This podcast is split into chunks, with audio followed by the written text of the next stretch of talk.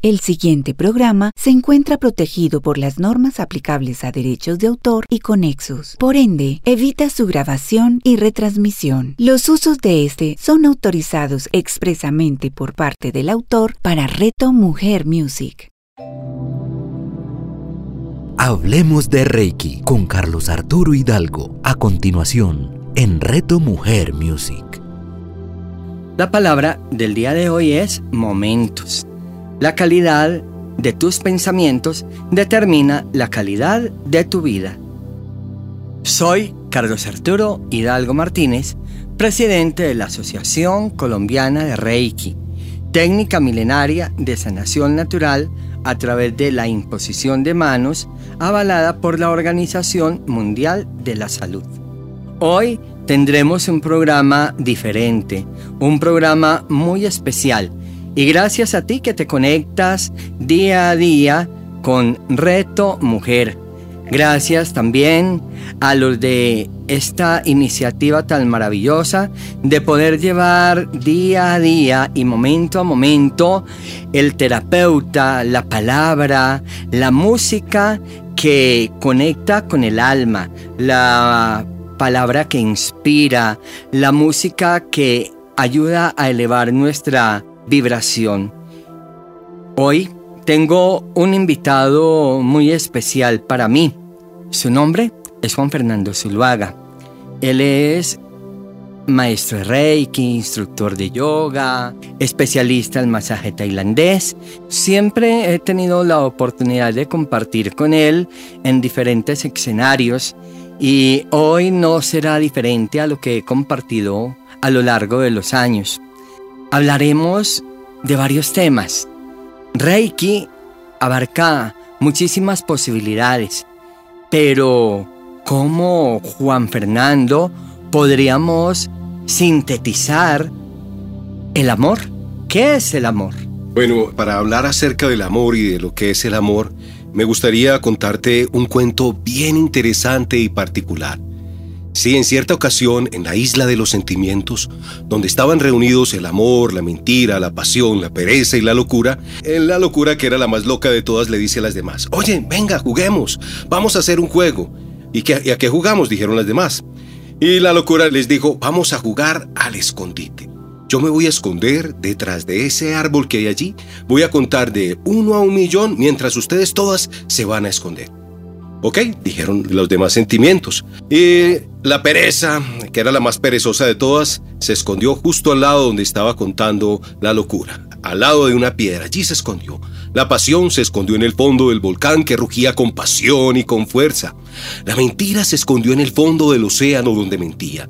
Pero quien no había podido esconderse aún era el amor.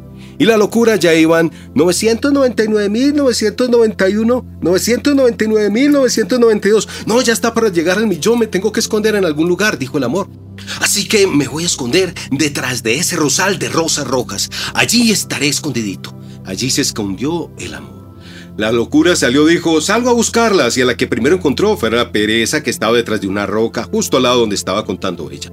Luego encontró a la pasión que estaba en el fondo de un volcán que rugía con pasión y luego encontró a la mentira que estaba debajo del océano mintiendo. Pero a quien no había podido encontrar aún era al amor. Y la locura decía, estoy loca, buscando el amor por todas partes, está aquí, allá, no. Oh, no he buscado allí en el rosal de rosas rojas, voy a buscar allá.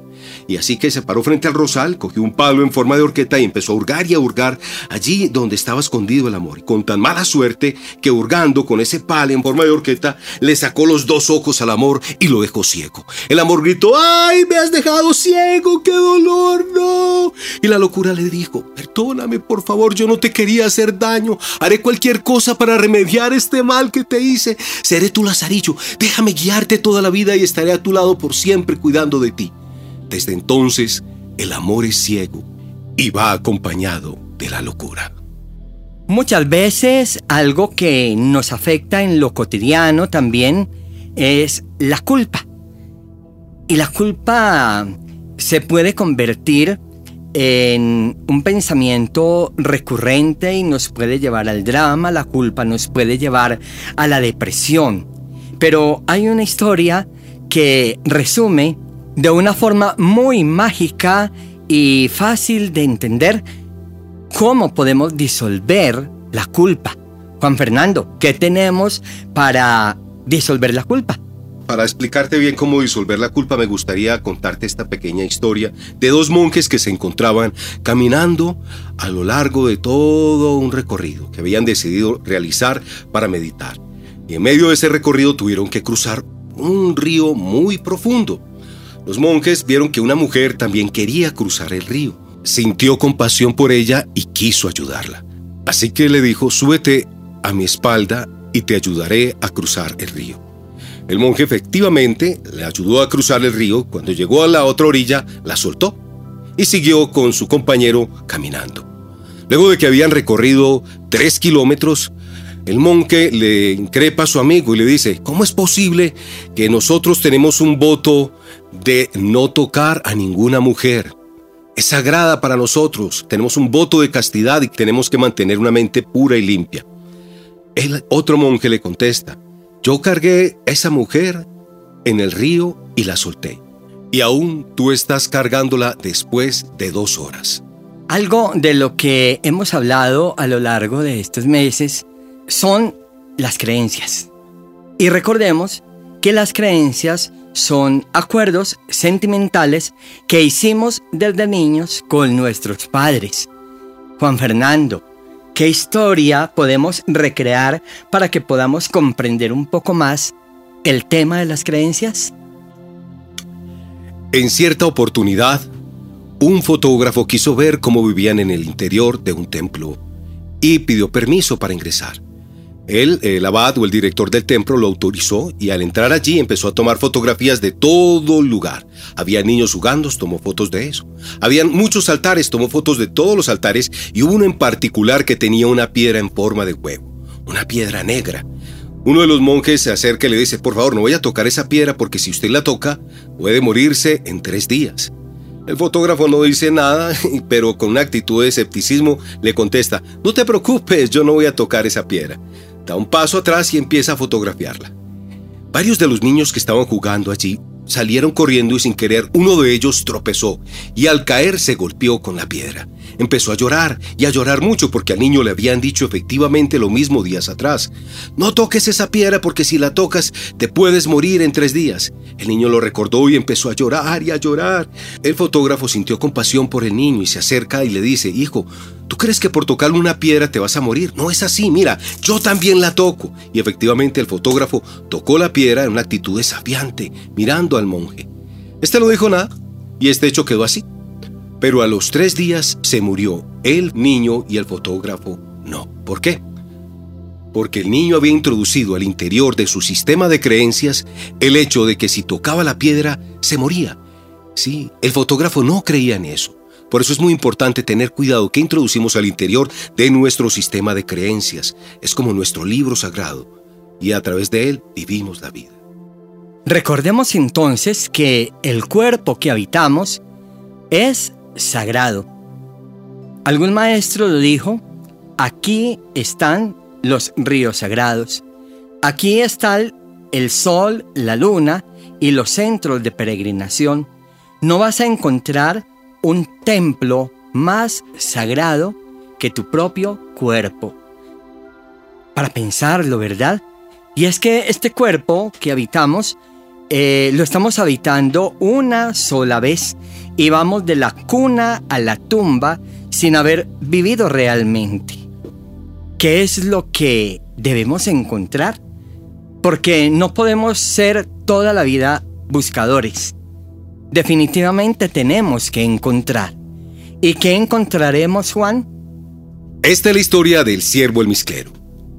El ciervo almizclero es una especie de ciervo que existe en los altos Himalayas. Y cuando él está en celo, siempre emana almizcle. Si el almizcle está dentro de una bolsita roja debajo de su cuello. Allí está el almizcle. Un día un ciervo almizclero empezó su etapa de celo y empezó a emanar y a emanar almizcle. Desesperadamente percibía el aroma por todas partes, pero no sabía que lo tenía debajo de su cuello en una bolsa roja. Sin embargo, el afanoso lo buscó por fuera, en cada rincón del lugar en el que se encontraba en el bosque. Empezó a subir una montaña y una montaña muy alta por los Himalayas, hasta que de pronto llegó a lo alto de la montaña y resbaló. Y en la caída se tropezó varias veces con muchas rocas, golpeándose duramente todo su cuerpo. Cuando terminó de caer, él empezó a ver que el almizcle que estaba buscando afuera siempre estaba adentro. Empezó a brotar de su cuerpo, pero ya era demasiado tarde porque se estaba muriendo. Somos seres creadores. Bien, una frase de Walt Disney. Si lo puedes soñar, lo puedes crear. Si lo crees, lo creas. Entonces hablaremos ahora de los deseos. Juan, ¿qué se te ocurre? La historia del árbol de los deseos.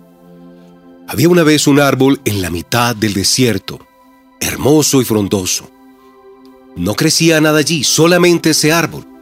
Un hombre se perdió en el desierto y se encontró frente con este. Al verlo le pareció muy hermoso y espectacular, ya que no había visto ninguna vegetación en kilómetros.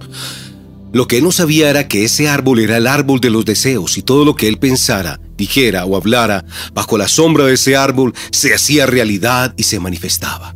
Lo único que quiso fue descansar bajo la sombra de este árbol y mientras descansaba bajo la sombra del árbol de los deseos de un momento a otro pensó, tengo una sed Qué rico beber un vaso de agua. Como lo pensó y lo dijo a su lado, hizo facto, justo en un lugar donde él no había mirado, se materializa un vaso de agua. El hombre voltea a ver y dice, uy, ¿y esta agua quién la dejó aquí? La coge y empieza a ver. Ah. Luego el hombre piensa, no, tengo hambre, quiero comerme algo bien exquisito y delicioso.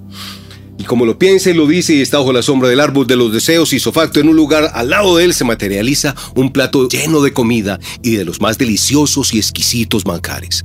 Él no se sorprende, parece que alguien dejó esta comida acá, ¿qué es esto tan curioso y tan raro con esta hambre que tengo? Cojámosla. Y empezó a comer y a comer tranquilamente.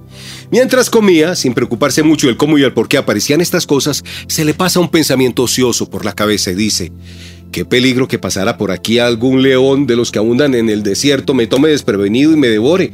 ¡Qué susto! Y efectivamente, como lo dijo y como estaba bajo la sombra del árbol de los deseos, detrás de él se materializó un león feroz que lo agarró desprevenido de su cuello, lo mató y se lo devoró. La verdad es verdad, así todo mundo esté en contra. Y la mentira es mentira, así todo mundo esté a favor. El siguiente relato nos lleva a darnos cuenta que a veces pensamos que estamos perdidos, pero cuando tenemos los ojos abiertos a una realidad multidimensional, nos damos cuenta que siempre estamos en el lugar correcto. ¿Qué historia tendríamos para este mensaje? Una vez un padre se fue con su hijo a caminar y éste lo llevó lejos de su casa, varios kilómetros. Cuando el padre pensó que su hijo ya no sabía dónde estaba ubicado, le dice, Hijo mío, ¿tú sabes dónde está tu casa? El niño mira a un lado, mira al otro y le dice, No, papá, no sé dónde está la casa. Y el papá le contesta, Estás perdido, ¿no es cierto que sí? El niño toma la mano de su padre y le dice, No, papá, estoy contigo.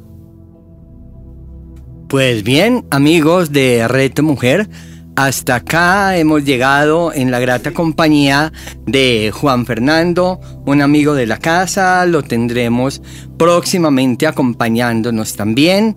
Y gracias a ustedes por el tiempo, gracias a ustedes por elegirnos y gracias a Reto Mujer ahora acompañándonos todos los días con la música más maravillosa. Pueden encontrar en nuestros espacios la música Reiki. Bendiciones para todos y gracias por existir. Hablemos de Reiki con Carlos Arturo Hidalgo. Escúchalo todos los martes a las 9 de la mañana, con repetición a las 6 de la tarde, solo en Reto Mujer Music. Hola, un extraordinario día para ti. Quisiera preguntarte algo. ¿Y si existiera una forma diferente de hacer que las situaciones de la vida tuvieran una nueva forma de pensarlas, decirlas y sentirlas? Si deseas saber cómo, te invitamos junto con Sebastián a nuestro próximo programa de la magia de un legado. La magia de un legado con Carlos López y Juan Sebastián Castillo. Escúchalos todos los miércoles a las 9 de la mañana, con repetición a las 6 de la tarde, solo en Reto Mujer Music. Hola, soy Claudia Rúa, psicoterapeuta y especialista en bioreprogramación, creadora de Semillas de Luz. Y quiero invitarte hoy a que vayamos a un viaje de conexión a nuestro inconsciente, donde encontraremos respuestas maravillosas de cómo, cuando no resolvemos nuestras emociones, ellas se manifiestan a través de un síntoma o una enfermedad. Te espero. Claudia Rúa. Escúchala todos los miércoles a las 11 de la mañana, con repetición a las 8 de la noche, solo en Reto Mujer Music.